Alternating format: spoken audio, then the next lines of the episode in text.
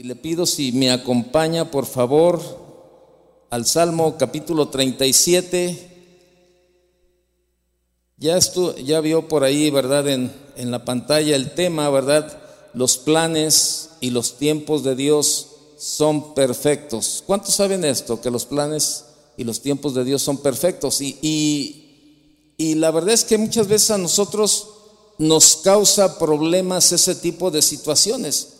Ahora en estos días, ¿verdad? Teníamos, este, eh, tenemos una reunión con pastores en unos días, ¿verdad? Este, y, bueno, este, he, platicado con algunos pastores que por diversas circunstancias este, eh, me han hablado y me han platicado y me dicen, oye Toño, ¿qué crees? No vamos a poder ir. Unos por trabajo, otros por enfermedad, otros por prescripción médica, otros por diferentes formas, ¿verdad?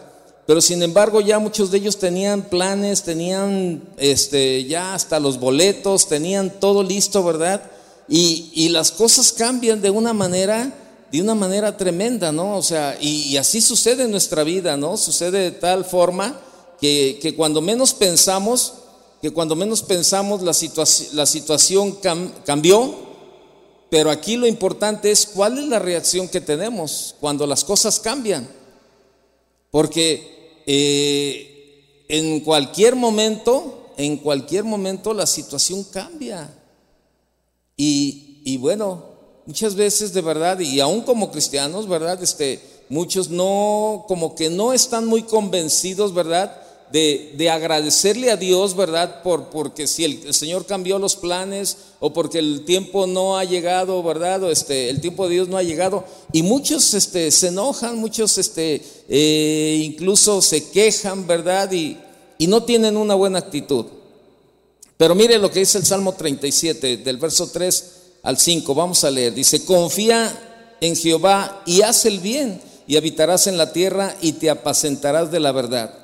Deleítate a sí mismo en Jehová y Él te concederá las peticiones de tu corazón.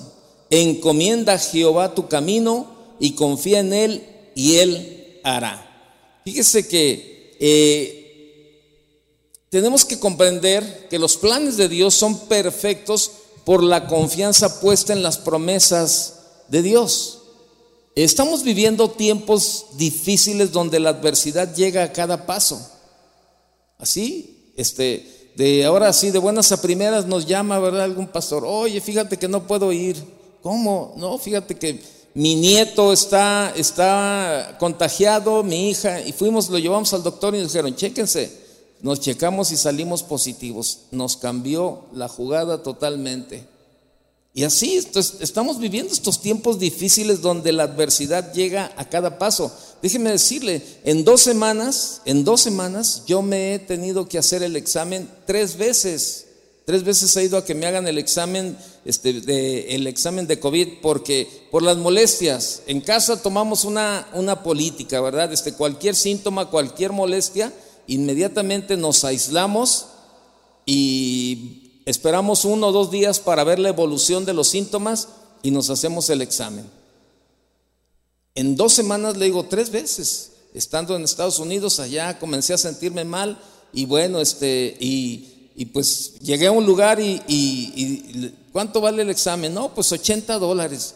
Híjole, bueno, pues ni de modo, ¿verdad? En lugar de comprarme unos dulces o algo, me voy a hacer el examen para no estar arriesgando a la familia y este, pero pues yo estaba abierto a, que sucediera lo que, lo que, lo que sucediera, ¿verdad? Y, mis hijos y mi esposa me preguntaban, oye, ¿y qué, qué, qué si estás contagiado? Pues sabes qué, este, estábamos en casa de, de, una familia, mi esposa. Digo, no, pues, este, se meten ustedes, sacan las bolsas y las, y las maletas y nos vamos. No podemos estar contagiando a todo el mundo, ¿verdad? O sea, las cosas cambian. Y las otras dos veces ya fueron aquí, ¿verdad? Que sentía molestias inmediatamente. Y, es, y estamos, estamos expuestos todos, todos estamos expuestos a, este tipo de, situaciones, ¿verdad? Aquí lo más importante es la respuesta que usted y yo le damos a Dios cuando Dios nos cambia los planes o cuando sus tiempos no han llegado a nuestra vida. Entonces estamos viviendo tiempos difíciles donde la adversidad llega a cada paso. Y esto esto nos invita a tener paciencia, a tener paciencia y esperar en los planes perfectos de Dios. eh, déjeme platicarle una anécdota, ¿verdad? Este, que ilustra eh, lo que estamos hablando acerca de los planes perfectos de Dios.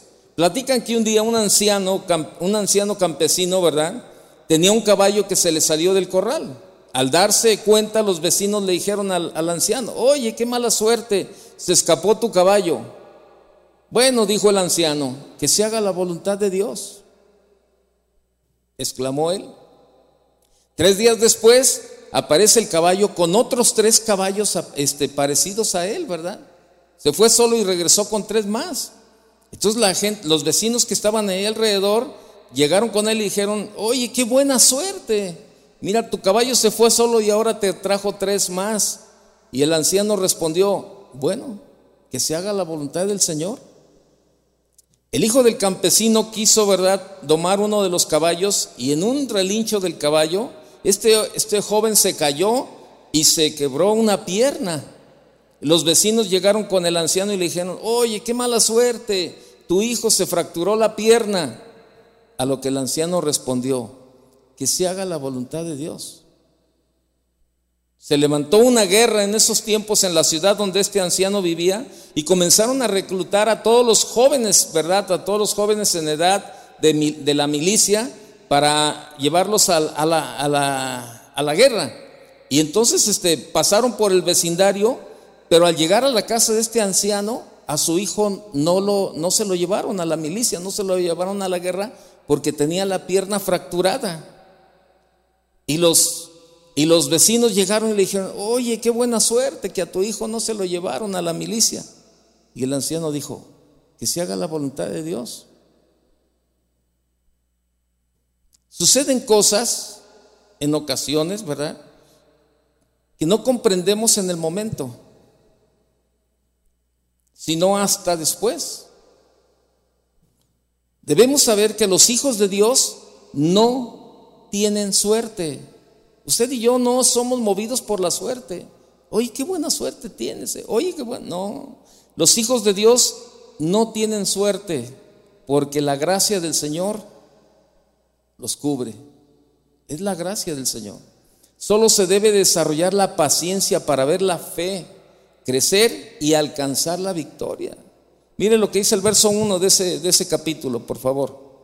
Dice, no te impacientes a causa de los malignos, ni tengas envidia de los que hacen iniquidad, porque como hierba serán pronto cortados y como la hierba verde se secarán.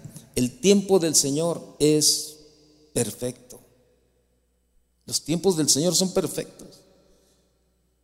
David daba tres recomendaciones, ¿verdad?, en este, en este salmo.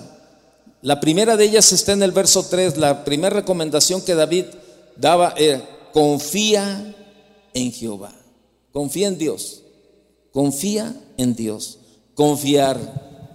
¿Qué es confiar? Confiar es depositar en Dios toda la vida. Si usted confía en Dios, usted no tiene ningún temor ni tiene ninguna incertidumbre en confiarle su vida. No, no tiene. No tiene ningún temor. Y lo vemos, ¿verdad? Este, inmediatamente, ¿verdad? Sabemos cuando alguien está confiando en el Señor porque no tiene ningún problema en confiarle toda su vida. Cuando platicamos, ¿verdad? Que le van a hacer alguna cirugía o va a pasar por, un, por, por algo en el hospital y, y, usted ve a la persona bien tranquila y todo eso. Oye, este, pero, oye, va a estar, eh, va a estar difícil la cirugía. Sí, pero fíjate que no tengo ningún temor. Yo estoy listo, yo estoy preparado y no tengo ningún temor. Si el Señor me llama, bueno, y, está bien. Pero sin embargo vemos a otros cristianos que, tienen temor de, muchas cosas, ¿verdad? Y, y, no, y no tienen una confianza. Confiar es depositar en Dios toda la vida, confiar el hogar, confiar tu salud, confiar tu trabajo, confiar a tus hijos, confiar a tu esposa. Eso es confiar, poner todo en las manos de Dios. Y estar sujeto a sus planes y entender que los planes de Dios son perfectos. Tener que confiar todo, sobre todo las dificultades diarias. dices tú, bueno, como hombres debemos mantenernos firmes, o sea, como seres humanos debemos mantenernos firmes y demostrar quiénes somos. Su promesa es, nos apacentará de la verdad con sabiduría para estar bien cimentadas. ¿Cuántas, cuántas veces cambian las situaciones en nuestra vida, verdad? Sin que, este, bueno, nosotros busquemos las cosas y dice uno, bueno, este, ¿qué hago? Hace, hace unos días venía precisamente, venía con mi familia, veníamos de, Estados Unidos y, bueno, pues esa, esa, carretera por donde me vengo, pues yo tengo 16 años recorriéndola y, me sé el camino, pero en esta ocasión abrieron, abrieron un, un, este, un libramiento que, que decía que me iba a sacar a donde mismo y pero que podía ahorrar unos minutos, ¿verdad? Entonces me metí por ese libramiento y, y bueno, pues me sacó a donde yo conocía. Pero ¿sabe qué? El libramiento me llevó, me llevó, me llevó y, pasaba el tiempo y no llegaba donde tenía que llegar. Y entonces este, eh, mi hijo venía adelante conmigo, me decía, papá, ¿sí vamos bien? Le digo, sí, pues es el camino que recorremos toda la vida. Pero ¿no se te ha hecho más largo ahora? Le dije, sí, la verdad sí. Me dijo, pongo, pongo el, el Waze para ver si, ¿cómo? No, pues bueno, sí. Y ya lo puso y nos decía, papá, vamos mal. ¿Cómo? Sí, mira, estamos por entrar, vamos, por, vamos a llegar a Aguascalientes ya. Le dije, no, no, no, tenemos que sacar al entronque de San Juan de los Lagos. Me dijo, no, vamos a entrar a Aguascalientes. Total, este, ya no había por dónde salirme y nos metimos a Aguascalientes. Perdimos dos horas y media, ¿verdad? Este, porque pues nos llevó ahí. Y en ese momento yo, tenía, yo quería llegar temprano aquí a Guadalajara el día 31 porque se quedó mi hija, ¿verdad? Con mi yerno y mi nieto. Y queríamos llegar a pasar el año nuevo con ellos, ¿verdad? Y todo eso. Y yo le decía, híjole, bueno, ¿qué hacemos? Y pues, la familia va y uno tiene, uno como cabeza tienes que darle la respuesta, principalmente nosotros los varones tenemos que darle la respuesta a Dios para que la familia también sepa de qué manera nosotros estamos tomando eh, estamos dando una respuesta a Dios en todo. Esa es la, importancia de nosotros las cabezas, que tenemos que ser ejemplo para la familia. Y pues en ese momento, ¿saben qué? Le dijimos, ¿saben qué? Dios tiene el control y los planes de Dios son perfectos. Si Él nos trajo por aquí, fue por algo. Y si Él detuvo el eh, alargó el tiempo para que llegamos, para que llegáramos, está bien. Vamos a ponernos contentos, vamos a, tener la misma, el, mismo contentamiento como veníamos. Veníamos con un excelente tiempo para llegar aquí a las seis de la tarde. Llegamos a las seis y bañarnos y estar a gusto con, con la familia. Total, llegamos a las nueve, nueve y media de la noche ese día. Pero ¿sabe qué? Me gustó que ninguno tuvimos una actitud de, de, queja. no, qué mala onda, ¿verdad? Lo único que pensamos fue, ¿sabes? Por algo Dios permitió que nos equivocáramos. ¿Y sabe por qué el pensamiento? Porque nuestra vida, mis hijos, mi esposa, la situación está en las manos de Dios. Estamos confiando. Y tenemos, tenemos que tener esa, esa respuesta en todo momento. Y, bueno, ¿sabe qué? Este, y nuestra hija, este, como nos estaba siguiendo, ¿verdad? Yo tengo una aplicación donde estamos toda la familia y sabemos dónde andamos cada uno. Y entonces, este, mi hija en ese momento llamó y entonces ella le dijo a su esposo, oye, fíjate que están en Aguascalientes. Y su esposo le dijo, no, se ha de haber equivocado la aplicación. ¿Cómo que van a estar en Aguascalientes? Sí, mira, aquí me aparecen en Aguascalientes. Entonces marca a mi hija y dice, oye, este, me aparecen que andan en Aguascalientes. Sí, estamos en Aguascalientes. ¿Qué pasó? Nos equivocamos. Ay, van a llegar más tarde, sí, pero ¿sabes qué? Le damos gracias a Dios que lleguemos. Y seguimos y llegamos y pasamos un buen tiempo. Y le dimos gracias a Dios de no tener una queja en nuestra boca. Y decirle, Señor, gracias porque nos trajiste. Y la familia de mi esposa nos habló, oye, ¿qué pasó? ¿Dónde anda? No, estamos en Aguascalientes. Y él me dijo también lo mismo, me dijo, mira, mientras estén bien, dale gracias a Dios. dije, sí. ¿Y sabe por qué? Porque los planes de Dios son perfectos. Otra, otra recomendación de David está ahí, ¿verdad? Este, ahí mismo en el verso 3, de, eh, en el verso 4, dice, deleítate a sí mismo en Jehová. Deleítate a sí mismo en Jehová. Este es uno de los frutos de la verdadera conversión. Esto te llenará de paz interior.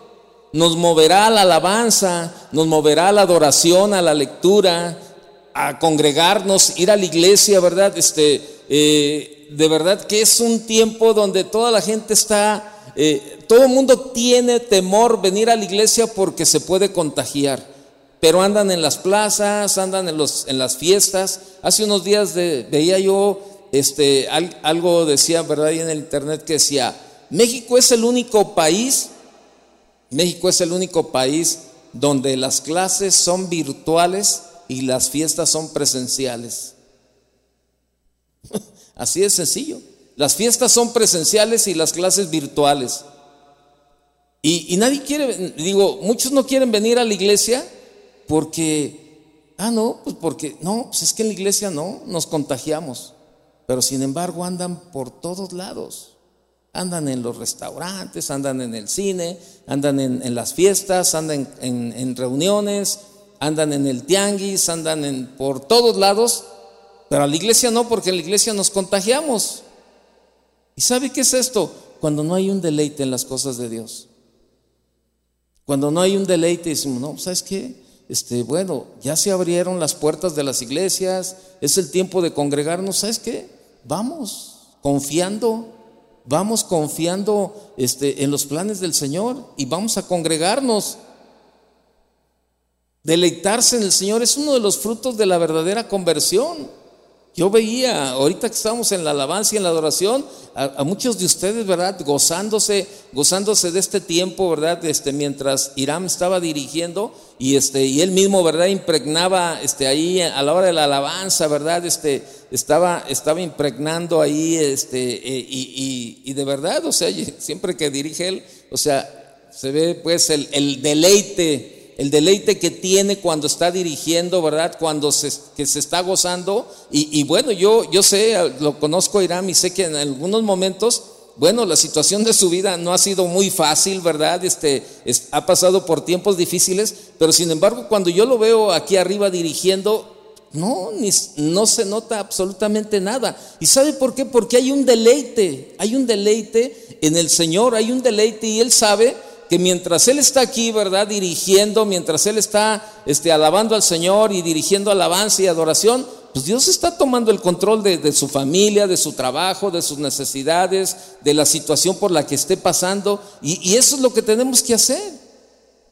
Pero a muchos se nos olvida y de todos modos llegamos a la, a la reunión, pero seguimos todavía cargando todo, ¿verdad? O sea, porque no hay una confianza no hay una confianza en el Señor, ni tampoco hay un deleite para llegar y decirle, Señor, aquí está mi carga, Señor, ahora. Aquí está, Señor, yo confío en ti y ahora yo me voy a gozar, Señor. Ahora yo, Señor, te voy a alabar y te voy a adorar y me voy a gozar, Señor. Y, y si al final, a la salida está la carga que traía, pues ni modo, la tomo y me la llevo, Señor. Pero yo sé que tú la puedes desaparecer, Señor. Y eso nos falta. Entramos y salimos igual, ¿verdad? Con el peso de la carga. Estamos, ay, este, ahí vamos, ¿verdad? ¿Y sabe por qué? Porque no hay un deleite. No hay un deleite en las cosas de Dios. Lo hacemos todo con el razonamiento. No, pues hasta cuándo. No, y este virus y este contagiadero y hasta cuándo. Y hasta cuándo esto y hasta cuándo el otro. Déjale, Ahorita vamos a ver los tiempos de Dios, que también son perfectos. Pero sabes, necesitas por lo pronto tener un deleite. Que el Señor sea tu deleite. Repito, esto es un fruto de la verdadera conversión. Acuérdense cuando recién nos convertimos, cómo era nuestra vida. No, no, no, no, no. Queríamos Queríamos incendiar a toda la gente, ¿verdad? Con el fuego de, del Espíritu Santo, ¿verdad? Queríamos incendiar a todos en la casa, en los amigos en el trabajo y compartirles. Y, y te subías a tu carro y ponías el cassette ahí con todas las alabanzas, ibas a todo volumen cantando, ¿verdad? Este, no hay Dios tan grande como tú, y este, y Juan vio el número de los redimidos y todos alababan al Señor y, y allí ibas con los cantos, tú dándole a todo lo que daba, ¿verdad? ¿Por qué? Porque había un deleite en tu vida. Y van pasando los tiempos. ¿Y dónde está ese deleite? ¿Dónde está ese deleite? Ahora, ese fuego, creo que un cerillo tiene más fuego que muchos cristianos. Ya no quema nada, porque no, no hay ese deleite. Deleitarse es disfrutar de Dios, es disfrutar de Dios para oír con entendimiento y nuestras peticiones serán contestadas. Es deleitarse, deleitarse es disfrutar de Dios, que vienes y, te deleitas y disfrutas el tiempo de estar en la alabanza, de estar en la palabra, ¿verdad? Cuando este, el domingo, ¿verdad? El domingo estuvo tremendo, este, si usted escuchó los mensajes que nos compartió el pastor Chuy, el domingo estuvo tremendo y sabe, eh, los que estábamos aquí veíamos, ¿verdad? Un deleite en la gente cuando, cuando estábamos, estábamos siendo confrontados por la palabra, siendo exhortados, siendo animados con la palabra, ¿verdad? Este, y, la gente se percibía, se percibía aquí el domingo en la mañana un ambiente de verdad así, de la gente, ¿verdad? Pues en, ese mismo deleite, eh, pues la gente también eh, gozándose, ¿verdad? De que pues la venida del Señor está pronto, que el Señor va a regresar y ese es, eh, ahora sí podemos decir, ¿verdad? Hemos vivido, hemos vivido con la esperanza pero vamos a morir con la certeza de que el Señor va a regresar. Pero se sentía un ambiente de verdad y sabe, todos nos estábamos deleitando en el mensaje, en la palabra, desde que comenzó la alabanza, ¿verdad? Este, la gente estaba deleitando y cuando comenzó la, la predicación se sentía de verdad. ¿Y sabe por qué? Porque había un deleite en estar escuchando la palabra de Dios. Y ese es el deleite. Y eso es lo que David, la sugerencia, eh, la recomendación que David está haciendo, deleítate a sí mismo en Jehová y Él te concederá las peticiones de tu corazón. ¿Cuál es la otra recomendación? Está en el verso 5, vaya conmigo. Dice, encomienda a Jehová tu camino. Encomendarse, ¿qué es encomendarse? Echarse en los brazos del Señor. Así de sencillo. Cuando uno no puede hacer nada, siente que todo está perdido. Y encomendarse es más que confiar. Cuando uno no puede hacer nada, siente que todo está perdido. Aprende a, echar a echarte en las manos de Dios. Así es sencillo, Señor. Ya hice todo lo posible, Señor. Ya lo hice por aquí, ya lo hice por acá, ya lo hice por allá. No he encontrado una respuesta, Señor. Ya visité tal doctor, ya visité esto, ya hice aquello, Señor, ya toqué tantas puertas en el para buscar un trabajo, ya hice esto, ya hice aquí, ya hice acá, y no he encontrado nada, Señor. ¿Sabes? Yo, Señor, en este momento me echo en tus manos, Señor. Me, me descanso, Señor, en tus brazos y confío en ti, Señor, que tú tienes un plan perfecto para mi vida y que tú me lo vas a mostrar en su tiempo, Señor. Así es. Acuérdese que Dios cierra una puerta y abrirá otra para que sigas el camino que ha marcado a su ritmo y a sus planes, no a los nuestros, no a los nuestros. Así es sencillo. El mejor ejemplo de obediencia a los planes del Señor y confianza lo encontramos en Mateo. Vaya conmigo a Mateo, Mateo 26. Mateo 26, 39.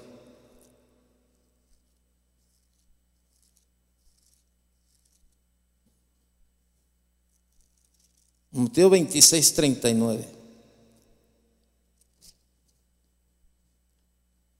Desde el, bueno, el verso 36, acompáñeme, dice, entonces llegó Jesús con ellos a un lugar que se llamaba Hexemaní y dijo a sus discípulos, sentaos aquí, entre tanto que voy allí y oro. Y tomando a Pedro y a los dos hijos de Zebedeo, comenzó a entristecerse y a angustiarse en gran manera.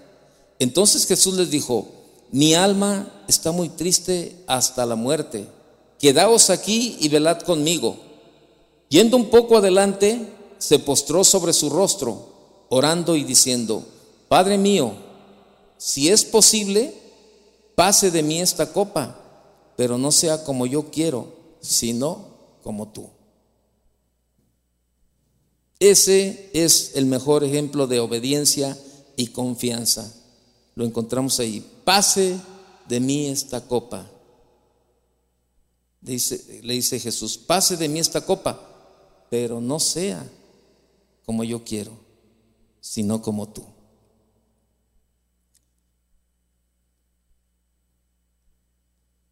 ¿Te atreves a decir lo mismo cuando las cosas no te salen como tú quieres?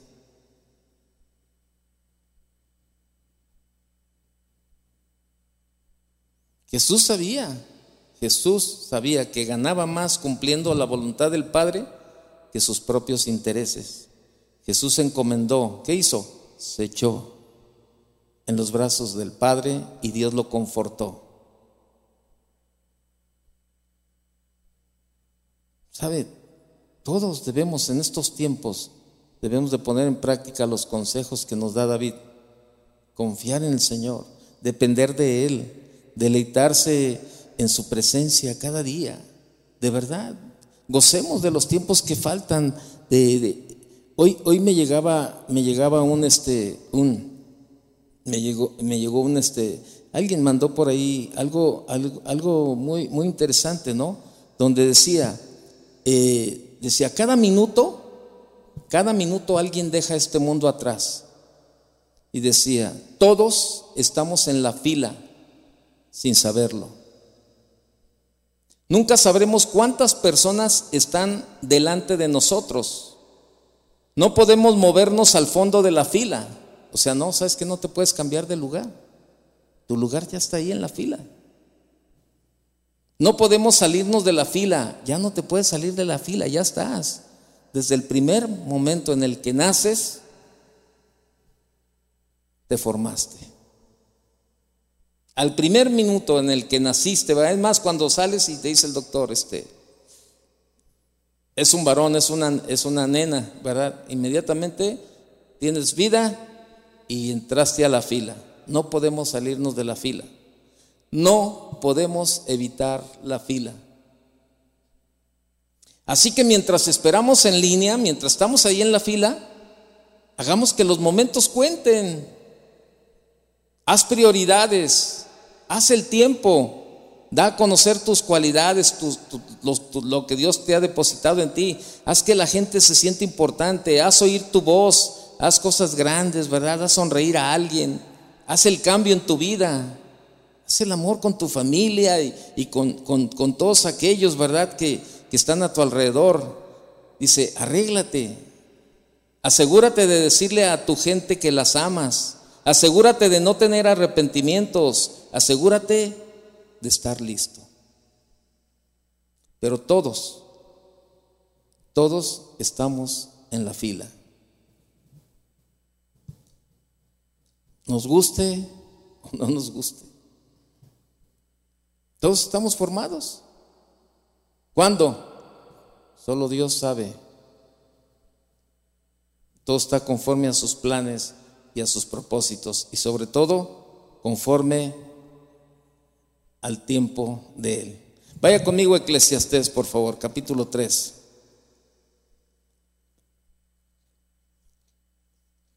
Eclesiastés 3, verso 1. Todo tiene su tiempo y todo lo que se quiere debajo del cielo tiene su hora. Y ahí Eclesiastés nos dice, ¿verdad? Un tiempo de nacer, tiempo de morir. Los tiempos de Dios son perfectos. Los planes de Dios son perfectos. Sí, los tiempos de Dios también son perfectos. El tiempo de Dios no es el mismo que el nuestro. Mire, en el griego antiguo en el que está escrita la Biblia se utilizan los términos cronos y kairos para referirse al tiempo. Cronos es un lapso de tiempo, es el tiempo terrenal. Cronos que podemos medir con relojes y calendarios. Mire, el tiempo cronos son las 8 con 27 minutos ahora. Es el tiempo cronos. Es el tiempo de la tierra, el tiempo del reloj, el tiempo del calendario. Hoy estamos a 13, sí estamos a 13, ¿verdad? 13 de enero del año 2022, siendo las 8.28 de la noche. Este es el tiempo cronos, es el tiempo de la, tierra, el tiempo terrenal, ¿verdad? Pero sin embargo, este, este es un tiempo que entendemos, por lo que podemos llegar a creer que Dios trabaja en ese mismo tiempo. Muchas veces creemos eso, que Dios trabaja en el tiempo cronos este, eh, en nuestra vida, ¿verdad? Y por eso, por eso eso nos lleva a querer que las cosas sucedan en el momento que nosotros queremos, porque creemos que Dios trabaja en el tiempo cronos. Pero no. Pero lo cierto es que el tiempo de Dios se mide con el término kairos, que significa tiempo oportuno, tiempo favorable, momento señalado y preciso. Como lo que decíamos ahorita, el tiempo kairos el día de la muerte, el día del llamado del Señor para que estemos en su presencia, va a ser en el tiempo Kairos, no en el tiempo Cronos. Porque algunos dicen, no, bueno, aquí el hombre en la tierra vive 80 años, 85, ¿verdad? Este, todavía. Bueno, humanamente siempre llegamos a ese punto y decimos, no, normalmente hasta los 80, 85 años la gente vive aquí. Es el tiempo Cronos. Pero ¿qué si el Señor te llama a los 18 años? Hoy estaba viendo el periódico, ¿no? De, una joven, una joven este, modelo y deportista en Brasil que este, murió de COVID a los 18 años. Tenía aplicada sus, estaba, el esquema, estaba aplicado el esquema completo de sus vacunas este, se enfermó de COVID, no tenía ninguna enfermedad, este, como, eh, ninguna comorbilidad, ¿verdad? Este, anterior a al, al, COVID, no, no, era hipertensa, no era diabética, no, era, no tenía nada. Era una mujer sana, tenía 18 años, era deportista, estaba vacunada. ¿Qué sucedió? Que llegó a su vida el tiempo Kairos.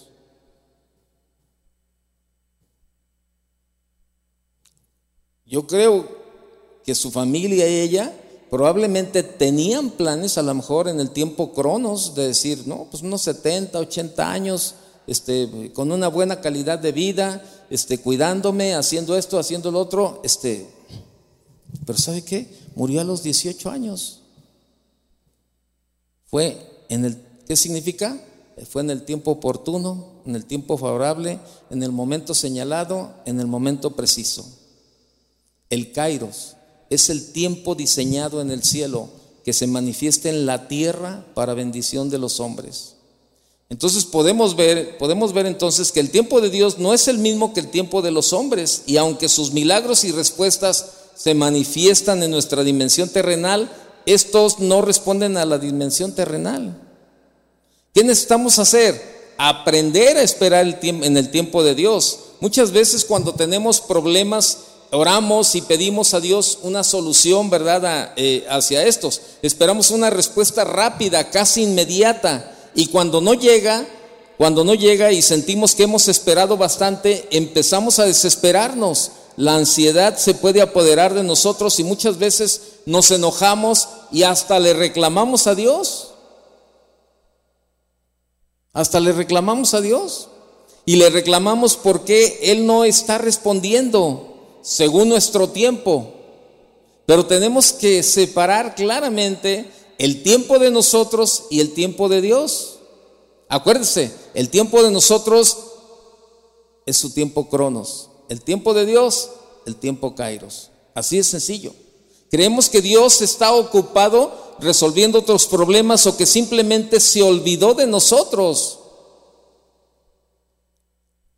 Como nuestra visión de, del problema, o sea, nuestra visión del problema es muy limitada, la visión que tenemos del problema es muy limitada, creemos que Dios también tiene una visión limitada y se nos olvida que Él ve todo el panorama completo, que además conoce el futuro y conoce nuestros corazones. Yo lo he dicho en otras ocasiones y ahorita este, acomoda que le, que, que le comente yo me amargué mucho tiempo con Dios. por, por la muerte de mi mamá. Yo decía, no, ¿por qué? ¿Por qué si solamente tenía 34 años? Es más, yo, yo puse una, yo hice una falsa expectativa, pero fui yo el que hice una falsa expectativa. Yo decía, no, no, este, eh, las, mamás se mueren cuando ya los hijos este, se crecen, se casan y todo, y cuando ya son viejitos y todo eso. Entonces cuando, cuando ya se mueren, se muere la gente, ¿no? Pero pues ándele que, este, que eh, se muere mi mamá a los 34 años de edad, quedando niñas de un año, de dos años, este, de, eh, de las mujeres la más grande tenía 10, 10 años, tenía. Y, este, y, y, yo era uno de los más grandes, tenía 18. Y entonces se muere y bueno, ¿sabe qué? Yo decía, pero ¿por qué? ¿Por qué? ¿Por qué no escuchó? ¿Por qué pasó esto? ¿Por qué aquello? ¿Por qué aquí? ¿Por qué? Y sabe, yo duré 10 años con ese sentimiento, 10 años ahí, de, este, de los 18 hasta los 28 que conocí del Señor. Y en, en las enseñanzas que yo escuchaba, ¿verdad? Cuando hablaban de esto, eh, o sea, yo pude entender de acuerdo a la palabra de Dios, ¿verdad? Cómo los planes de Dios son perfectos, cómo el tiempo de Dios es perfecto. Y pude entender, y sabe, esto no me llevó a otro lugar más que a pedirle perdón a Dios y decir, Señor, perdóname. Porque en mi ignorancia, en mi brutez, ¿verdad? De, de, este, yo, yo te reclamaba, te, te, te, le exigía casi, ¿verdad? Este, que eh, veía yo a, los, a los borrachitos tirados en la calle y yo le decía a Dios, eh, te equivocaste, ¿por qué no te llevaste a uno de estos? ¿Y por qué te llevaste a mi mamá si tanta falta nos hacía? Y, estos que no le hacen falta a nadie, aquí están todavía, todos los días en la calle tirados. O sea, yo cuestionaba a Dios, yo le reclamaba a Dios, yo este, estaba molesto, ¿verdad? Con Dios, pero le digo, era en mi ignorancia, no conocía nada. Lo que conocía era ser una religión. Eso era todo lo que conocía de Dios, una religión. Pero sabe, en el tiempo actual hay muchos cristianos que siguen viviendo en una religión. Al no tener esa relación con Dios, pues es lógico que no conoce uno a Dios, no conoces la palabra de Dios, no entiendes los planes de Dios que son perfectos, no entiendes los tiempos de Dios que también son perfectos y bueno, vives en una religión. Y eso era lo que yo vivía, yo vivía en una religión. Yo vivía en una religión, no había esa relación para para poder entender, ¿verdad? Este, lo que la palabra enseñaba y, y, cómo la palabra nos habla y nos dice, ¿verdad? Los días y los meses están contados delante de mí, delante de ti. Tú le pusiste límites al hombre de los cuales no pasará. Cuando yo comencé a ver todas esas cosas, ¿verdad? Y escuchaba las enseñanzas, pude entender. Pero fueron 10 años donde, donde yo cuestionaba y yo reclamaba y molesto, ¿verdad? Este, y yo le decía, no, pues ¿para qué te pido si no me haces caso? Te pedía que, que, sanaras a mi mamá, que, dejaras a mi mamá y nunca nos hiciste caso. ¿Para qué te pido a ti si nunca me vas a oír? Era, era una actitud de, rebeldía.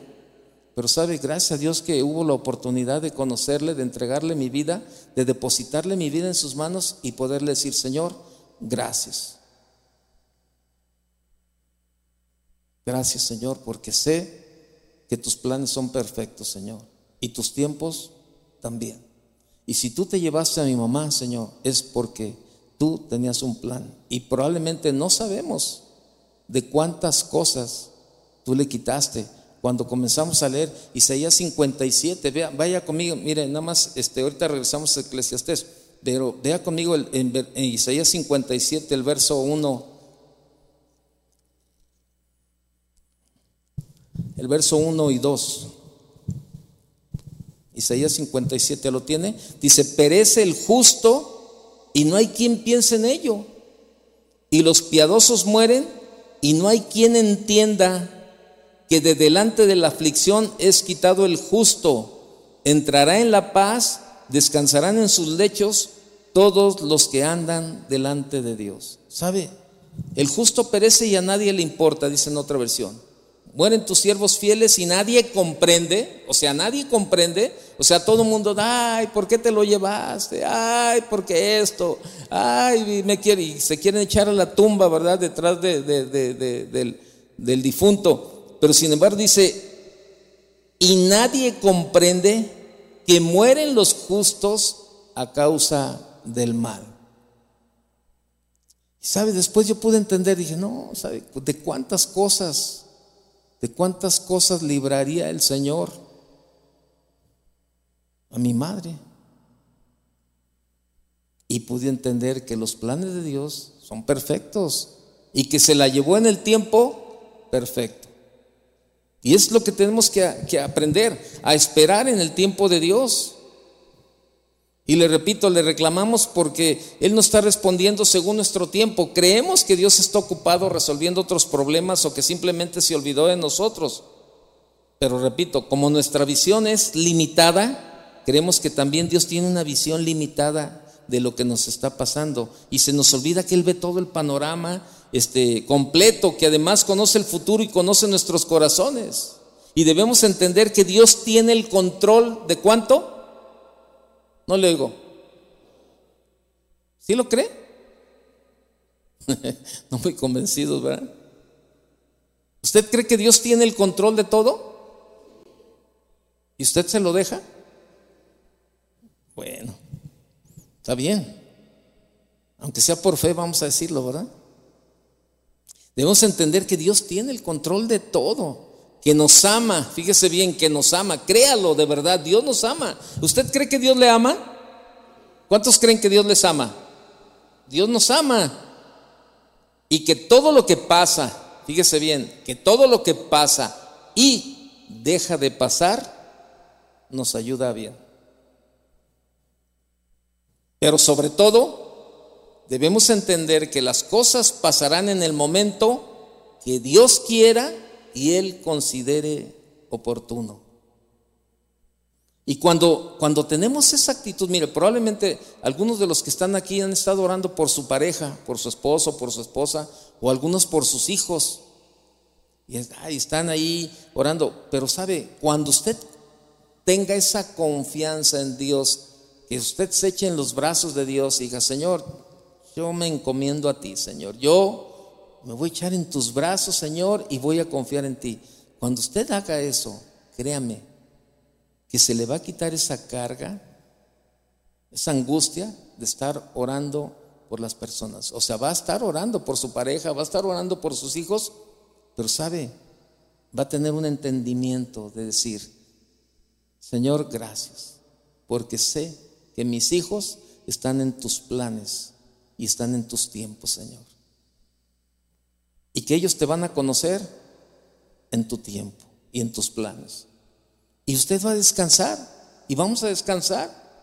Vamos a descansar en el Señor y, ya no vamos a estar afanados ahí. Ay, Señor, es que no me escuchas, Señor, y tanto que te he clamado. Y es que, Señor, tú no me respondes. Y, y es que, Señor, este, sí, les haces más caso a otros que a mí. Ya no te pido nada porque ya no, porque no, porque no me, no me complace lo que te estoy pidiendo, ¿verdad? Este, no, se va a quitar de todo eso y simplemente va a decir, Señor, gracias, porque puedo descansar en ti, porque sé que mi visión es muy limitada para mí, Señor. Pero tú ves el panorama completo, Señor. Y nadie, nadie mejor que tú para cuidar a mis hijos y para cuidar a mi pareja, Señor. Porque sé que tú nos amas. Y eso va a traer confianza a nuestra vida. Eso va a ser, o sea, por eso le digo, debemos entender que Dios tiene el control de todo, que nos ama y que todo lo que pasa o deja de pasar nos ayuda bien, como dice Romanos 8:28, todas las cosas ayudan para bien. ¿A quién? Para los que aman a Dios.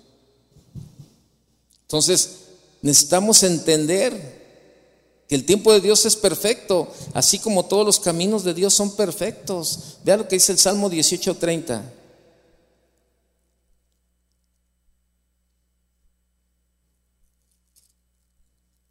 Salmo 18:36. En cuanto a Dios, perfecto es su camino y acrisolada la palabra de Jehová.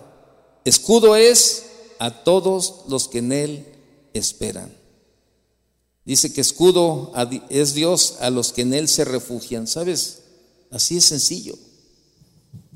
El tiempo de Dios nunca es temprano y nunca se ha retrasado. Dios nunca ha llegado antes ni ha llegado después. siempre ha llegado en el momento perfecto. De hecho, desde antes de nuestro nacimiento hasta el momento en que tomamos nuestro último aliento aquí en la tierra, Dios en su soberanía está cumpliendo sus propósitos divinos en nuestra vida. Él está en completo control de todo y de todos, desde la eternidad hasta la eternidad. Ningún evento en la historia ha puesto, aunque sea una arruga, en el tiempo del plan eterno de Dios, que Él diseñó antes de la fundación del mundo. Grábeselo bien, nada ha sucedido sin que Dios lo haya permitido. Nada. Nada. Entonces, tenemos que entender, tenemos que entender, ¿verdad? Que al entender la soberanía de, de Dios, haría que la paciencia y el esperar fuera algo más fácil. O sea, podríamos entender esto, que al entender toda esta parte de la soberanía de Dios, haría que la paciencia y el esperar fuera algo más fácil. Digo, así debería de ser, pero lamentablemente, sin embargo, ese no es siempre el caso. Nuestra naturaleza humana puede hacer que sea algo difícil el esperar el tiempo perfecto de Dios. ¿Por qué? Porque hemos vivido acostumbrados a querer la respuesta en el momento. De hecho, ¿verdad? En el bullicio y el ajetreo de nuestra vida, este, en, eh, cada día, ¿verdad? A menudo nos resulta difícil esperar a alguien o algo. Lo que, lo, queremos, lo que queremos, lo queremos y lo queremos ahora en el momento, ¿verdad? Y, este, y es, esa es la cuestión, donde, donde también Dios comienza a trabajar en nuestra vida con esa área, ¿no? Que es la paciencia, ¿no? Entonces, eh, ahora con todos los modernos avances tecnológicos, ¿verdad? Este, ahorita, ayer estábamos platicando mi esposa y yo, ¿verdad? Y decía que una amiga le decía, eh, no, este, y estaba, ya ve, ahorita los temas, ¿cuál es el tema más, más actual? ¿De qué habla más la gente? ¿A dónde quiera que va? Pues del COVID y que la vacuna y que todo eso, ¿no? Y estamos platicando. Íbamos al aeropuerto a recoger al pastor Memo López, ¿verdad? Que aquí está hoy de visita. Y, este, y entonces íbamos ahí y estaba el tráfico, pero tremendo. Y ahí estábamos platicando y me decía, no, fíjate que una amiga de ella, ¿no? No recuerdo el nombre. Una amiga dice, no, me, me dijo, no, ¿sabes qué? Yo no me pienso vacunar ahorita porque dicen que para las vacunas que necesitan pasar, ¿sabe cuántos años de experimento para hacer esto, y para hacer lo otro, y para hacer aquello, y que no sé qué, y que tantos años deben de pasar para todo eso? Y yo le decía, bueno, es que ese era el pensamiento de antes, le decía. Ahora, con la tecnología y con todo lo que tenemos, bueno, pues este, con todos los avances tecnológicos que tenemos, ¿verdad? Este, ahora, pues las cosas son diferentes. Acuérdese cuánto tiempo antes se tardaban este, en, hacer tal o cual cosa, ¿verdad? Uy, de esto y lo otro, para que llegara un correo. Usted ahí a lo mejor le tocó, ¿verdad? En una ocasión que fuimos de, de, misiones, ¿verdad? Este, iba con el pastor Chuy, iba con el pastor Toño Lázaro, el hermano Pablo, íbamos varios y salimos, ¿verdad? De aquí de Guadalajara y agarramos todo el tour de Colima, Guerrero, este, Oaxaca, todo eso. Entonces yo era, yo andaba de novio con la que es mi esposa, ¿verdad? Y, y este, y llegamos a alguno de los lugares que llegamos y yo me ponía a escribirle una carta. Y ahí, ¿verdad? No, pues hoy llegamos aquí a, Líbano, al a Líbano Guerrero, y fíjate que aquí, que este, que pues los hermanos no tienen luz y hoy nos dieron de desayunar este, frijoles con no sé qué y así. Y yo redactándole, ¿verdad? Ahora sí, como un, como un diario, ¿no? De, las misiones. Y alguien me preguntó, me acuerdo que me preguntó ahí cuando andábamos, este, eh, me dijo, ay, ¿a, ¿a, poco se las vas a mandar por correo? Dije, no, pues ¿cómo crees que las voy a mandar por correo? Llego yo primero que las cartas. Y todavía faltaba como una semana para que regresáramos. Me dijo, no, pues sí, porque si la pones en el correo, no. Le dije, mira, estamos aquí en un pueblo, Líbano, y aquí a que llega a la capital o a donde haya correo, y de aquí a que la mandan, y de aquí a esto, no, va a, a andar llegando en un mes, mes y medio. Pero ahora, ¿cuánto tarda usted en enviar un correo? Simplemente se mete a la computadora, abre el, archivo de mail, hace el correo, y en cuando le da el clic de enviar, a los 5 segundos, 10 segundos ya lo está recibiendo la otra persona. Es la tecnología. Y anteriormente nos armamos de la paciencia, ¿verdad? Oye, la carta, uy, lo de este, veía usted la fecha, mira, ve, ¿cuándo pusieron la carta? No, pues este, el, el 20 de, ah, bueno, pues las tarjetas de Navidad, acuérdense, nos las daban para, para, ¿cómo se llama? Para el día del padre o el día de la madre, ¿no? Las tarjetas de Navidad de como el correo de lo que se tardaba, ¿no? Ahora usted hace una tarjeta ahí en la computadora y la manda y en segundos ya está ahí. Eso es la tecnología. Y yo le decía a mi esposa, le digo, es que es eso. Ya son otros tiempos, ¿verdad? Este, otro tipo de experimentos y otro tipo de cosas. Entonces ella no se puede basar en que, ay, tienen que pasar tantos años para la vacuna. No. Ahora los tiempos son diferentes. Y, eso es lo que pasa, que ahora con todo este tipo de, cambios a nivel de la tecnología, pues este, ahora nos cuesta trabajo, ¿no? Con estos avances tecnológicos, a menudo somos capaces de conseguir lo que queremos ahora. Como resultado, ¿verdad? De todo esto, no solo estamos perdiendo nuestra paciencia, sino que también nos damos cuenta de que cada vez es más difícil discernir el tiempo de Dios. ¿Por qué? Porque queremos todo en el momento, en el, en el tiempo cronos. Y la paciencia es un fruto del Espíritu. Ahí en Gálatas 5:22, ahí lo ve, la paciencia. Y sabe, en estos tiempos también Dios, o sea, para Dios los tiempos son, son los mismos. A lo mejor para nosotros ha habido una revolución de, no, que ahora ya esto, que ya otro, pero el tiempo, el tiempo Kairos, ese no ha cambiado. El tiempo de Dios sigue el tiempo de Dios. Y Dios quiere seguir tratando con nosotros en esta área de la paciencia todavía. Y, la paciencia es un fruto del Espíritu y la Escritura deja claro que Dios se complace con nosotros cuando dejamos ver esta virtud. Dice el Salmo 37, 7, ¿verdad? Guarda silencio ante Jehová y espera en Él. Bueno es Jehová a los que en Él esperan. Lamentaciones 3:25.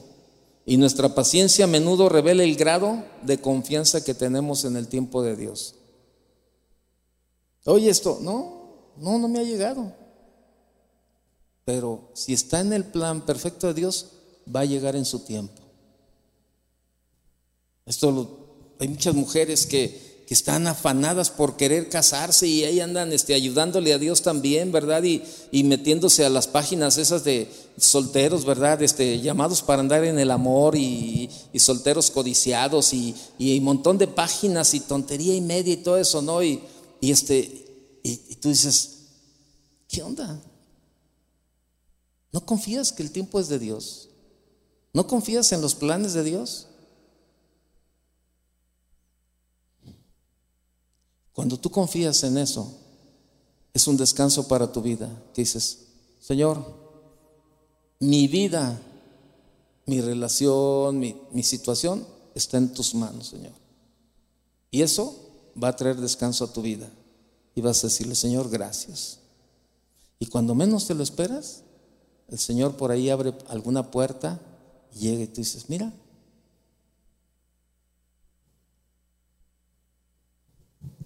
Debemos recordar que Dios opera de acuerdo a su calendario eterno, perfecto y preordenado, y no de acuerdo al nuestro. Debemos tener el gran consuelo en saber que cuando esperamos en el Señor, cuando esperamos en el Señor recibimos fuerza y fortaleza divina. ¿Se acuerdan? No lo busque. Isaías 40, 31 dice, pero los que esperan a Jehová tendrán nuevas fuerzas, levantarán alas como las águilas, correrán y no se cansarán, caminarán y no se fatigarán. Y el salmista reitera, aguarda a Jehová, esfuérzate y aliéntese tu corazón. Sí, espera a Jehová. Salmo 27, 14. Otra clave para entender el tiempo de Dios es la confianza. De hecho, nuestra capacidad para esperar en el Señor está ampliamente relacionada con cuánto podemos confiar en Él. ¿Sabes qué? Mi confianza está en Él.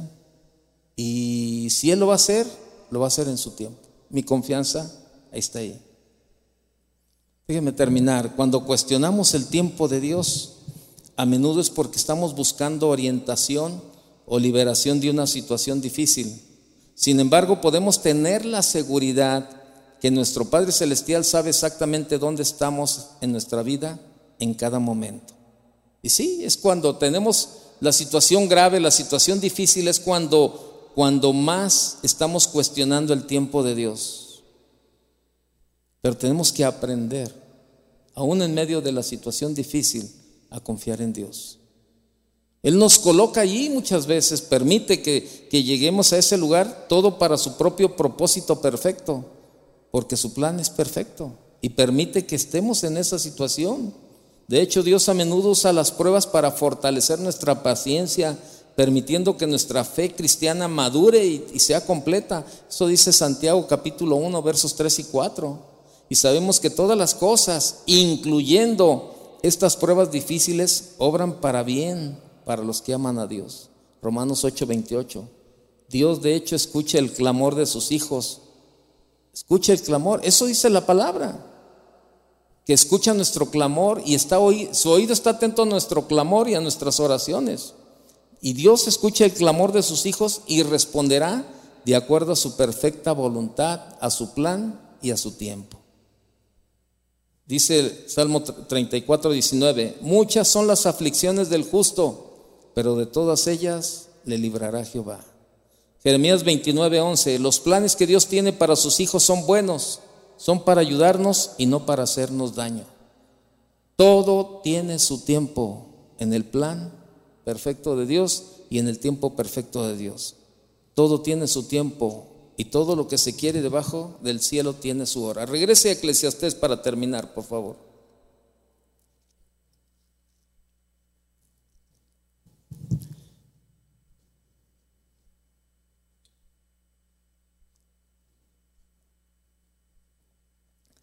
Todo tiene su tiempo.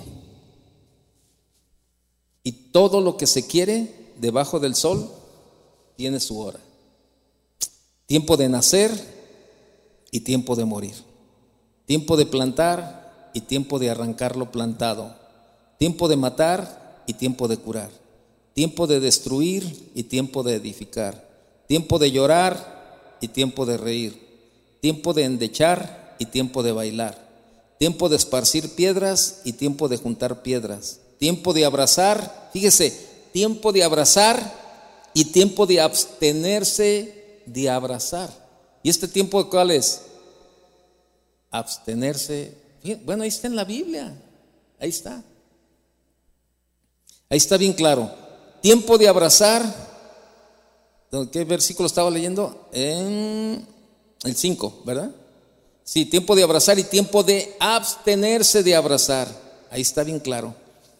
Seis, tiempo de buscar y tiempo de perder. Tiempo de guardar y tiempo de desechar. Tiempo de romper y tiempo de coser. Tiempo de callar y tiempo de hablar. Tiempo de amar y tiempo de aborrecer. Tiempo de guerra y tiempo de paz. Todo lo hizo hermoso. ¿Cuándo? En su tiempo. Hoy, veíamos una foto de, un familiar de, mi esposa y, le, estaba diciendo a mis hijos, dice, mira, él, él estaba afanado por casarse con ella, con esta persona. Dice, y vele la cara, vele la cara a él y vele la cara a ella. Y, sí, en la foto los dos estaban pero bien serios, ¿verdad? Sí, pues de verdad, o sea, nada de eso. Y lo dice, ahora vean esta foto. Dice, Véanlo a él, ¿cómo está? No, tenía una cara, pero exageradamente sonriente, ¿verdad? De, gozo. Y luego estaba la mujer con la que Dios le permitió casarse y también ella estaba igual. Y decía, fíjate, él estaba afanado por casarse con ella, pero eran primos. Y pues la familia no les permitía casarse como primos. Entonces, este, y ellos estaban afanados, pero sabes, eh, cuando hablaron con él y, le hablaron y dijeron, es que no, este es el, no es el plan de Dios, ese no es el plan de Dios que te cases, tantas mujeres que hay y por qué tiene que ser con una prima y todo ese tipo de cosas. Y entonces este, él entendió y buscó otra, buscó de verdad otra, otra opción y conoció a esta, esta persona con la que vivió. Y, sí, vivió muchos años, murió y este, falleció estando casado de, esa persona. Pero, y, mi esposa le decía a mis hijos, ven, ven las diferencias cuando se hacen las cosas conforme al plan y a la voluntad de Dios. Conforme al plan perfecto y a la voluntad perfecta de Dios. Ven, cuando las cosas se hacen en el orden de Dios, hay gozo, hay felicidad y hay bendición. Dice, por eso no se debe de afanar uno por apresurar los tiempos de Dios. O sea, Dios ya tiene un tiempo. Y tú y yo no podemos cambiar los planes de Dios, ni tampoco podemos apresurar a Dios para que llegue pronto o para que se retrase. Lo único que tenemos que hacer es descansar en Él y esperar su plan y su tiempo, que son perfectos. Eclesiastés 3:11, ve al verso 11. Todo lo hizo hermoso en su tiempo y ha puesto eternidad en el corazón de ellos, sin que alcance el hombre a entender la obra que ha hecho Dios desde el principio hasta el fin. Salmo 31:15. Salmo 31, 15.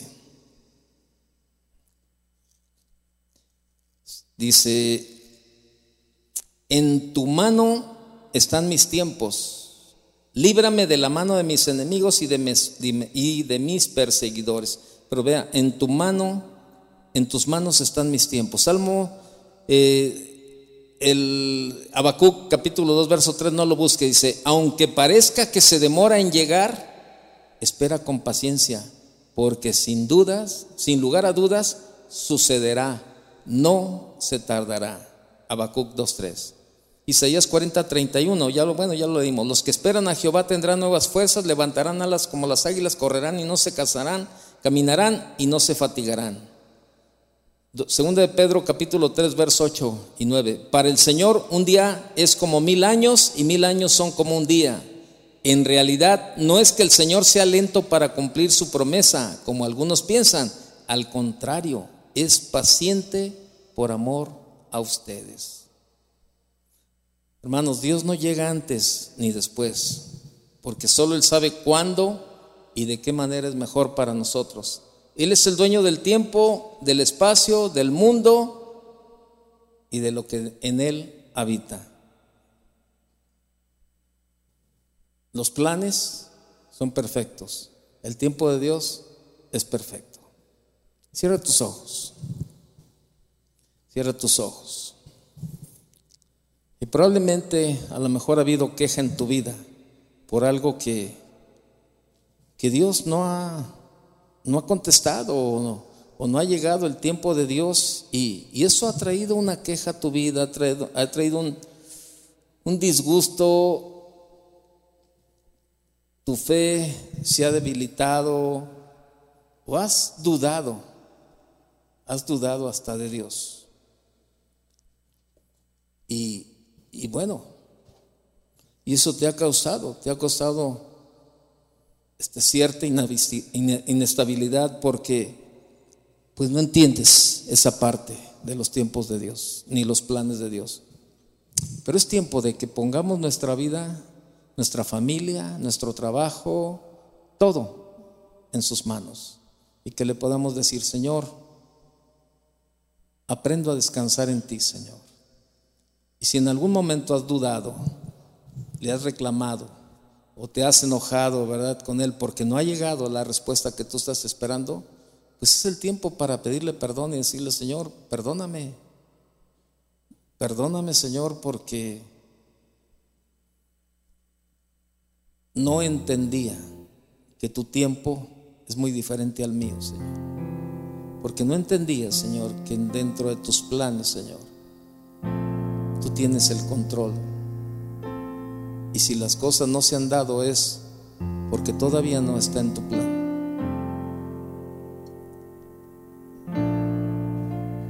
Si tú necesitas ponerte a cuentas con Dios en esta área, este es un buen momento para que le diga, Señor, perdóname. A partir de ahora, mi confianza total está en ti, Señor. Aprenderé a deleitarme cada día en ti, Señor. Aprenderé a confiar más y más en tus planes, Señor. Y, y no me molestaré, Señor. No me enojaré si las cosas no salen como yo las había planeado, Señor. Porque ahora sé que tú, que tú tienes el control y que, y que todo es conforme a tu plan y a tu tiempo. Si tú necesitas decirle, Señor, Señor, perdóname, ahora confío en ti, ponte de pie.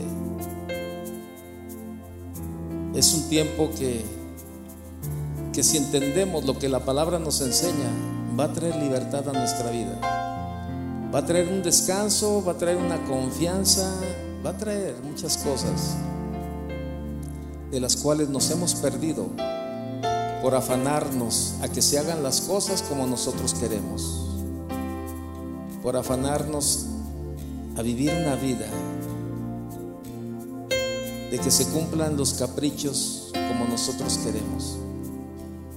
Pero ahora que podemos decirle, Señor, Señor, aquí está todo, eso traerá el descanso que tanto necesitamos.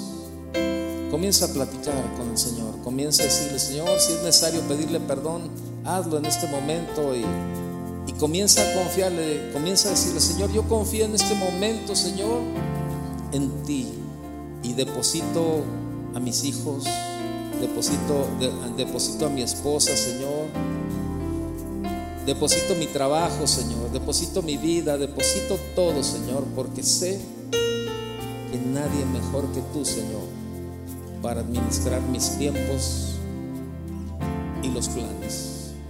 Sigue orando mientras cantamos.